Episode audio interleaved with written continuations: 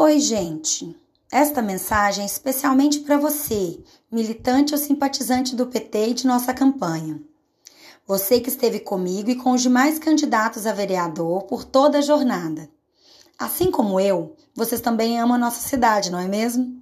Afinal, todos os dias estiveram comigo nessa caminhada, subindo e descendo as ladeiras históricas da nossa cidade, sempre muito atenciosos e com um sorriso que escapava do rosto apesar das máscaras. Nessa jornada, percorremos cada pedacinho da cidade, cada rua, cada bairro e conversamos com muita, mas muita gente. Me emocionei, me preocupei, mas também me senti feliz em muitos momentos.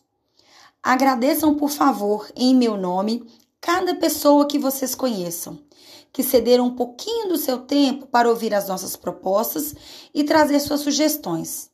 Digam a todos que as suas demandas não serão esquecidas.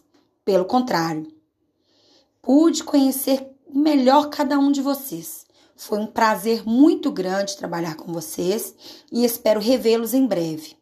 Assim como nunca desisto dos meus sonhos, dos meus objetivos, me despeço agora, desejando o mesmo a vocês. Nunca desistam dos seus sonhos. Sigam em frente e sejam felizes. O Partido dos Trabalhadores é aquele que já fez num passado recente a esperança vencer o medo e fará em breve Nova Lima e o país inteiro feliz de novo. Grande abraço. Da Júlia Giovanni.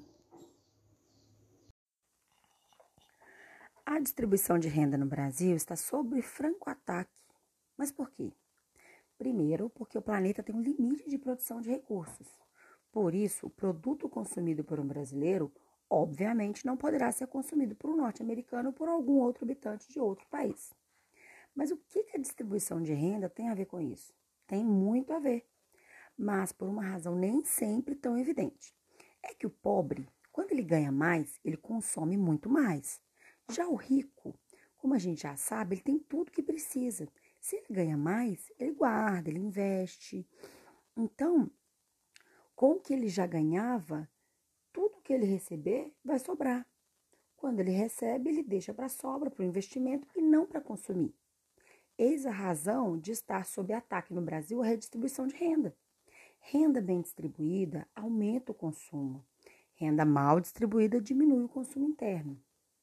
Existem duas maneiras bem distintas de evitar a distribuição de renda e de empobrecer mais os trabalhadores. Vamos lá. A primeira é uma forma indireta, ou seja, ela fica mais disfarçada, que é o seguinte: você tira dinheiro da educação, da saúde, e com isso você deixa elas ali mais precárias. Então, o trabalhador retira parte do dinheiro que ele ia usar para o consumo, para o seu lazer, para o seu churrasco, para investir em saúde e educação, porque ele não sente segurança na saúde e educação que o Estado oferece. A segunda maneira é pelo modo direto, arrochando salário, estimulando a precarização, impedindo sindicatos, por exemplo. Todas essas estratégias estão em curso desde que, após o golpe parlamentar de 2016, que terminou com o impeachment da Dilma, o PSDB e as demais forças assumiram o poder através do Michel Temer. Nesse governo, imediatamente cuidou-se de impor um limite aos gastos públicos, ou seja, o governo não pode gastar mais do que está naquele limite. Esse limite é chamado de PEC 241, ou chamada popularmente como PEC da morte, tirando o dinheiro da saúde e da educação e gerando um corte direto no consumo. É aquele caso 1 que a gente tinha falado. Na sequência, ele modificou a Constituição Federal criando possibilidades de contratação de trabalhadores fora da carteira de trabalho, ou seja, aquele regime de CLT, o que na prática resultou na extinção de direitos trabalhistas, ou seja, muita gente perdeu muito direito com isso. E é aquele modelo número dois, ou seja, você já corta ali na raiz. Um exemplo prático. Vendo produzido seu poder aquisitivo, reduzido seu poder aquisitivo, o trabalhador diminui, por exemplo, seu consumo de carne.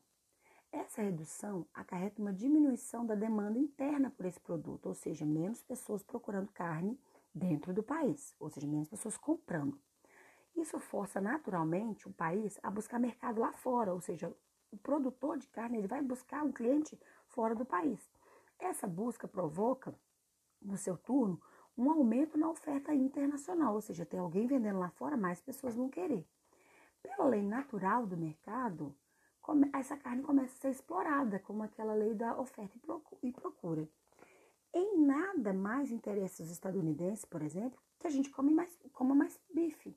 Porque se a gente come menos bife, se a gente faz menos churrasco, essa carne sobra aqui e ela é colocada à venda no mercado externo, para que, que esses é, é, cidadãos norte-americanos, europeus, vão querer que a gente coma mais carne aqui? É, ao contrário, o que, que eles querem? Eles querem mais razões para que o povo daqui fique mais pobre, mais periférico e que se mantenha esse status. Nesse mesmo raciocínio serve para qualquer bem de consumo, ou seja, não é só para carne. Importa esse estrangeiro, acima de tudo, que a gente consuma menos para sobrar mais. E, portanto, para que eles comam melhor, que eles consumam melhor. A gente já deve ter ouvido, todo mundo já escutou em algum momento, algum caso assim, ah, o chocolate que a gente come aqui nem é chocolate, você tem que ver o chocolate que a gente vende para a Suíça. Ah, o suco de laranja, que a laranja que a gente consome aqui nem é laranja, você tem que ver a laranja que a gente vende para fora. E isso, de uma certa forma, ilustra isso que a gente está falando aqui.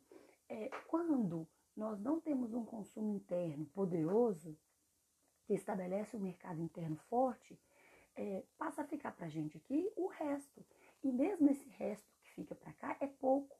Isso faz com que os preços aumentem e é aquela chamada inflação. Mas tudo isso por conta do consumo.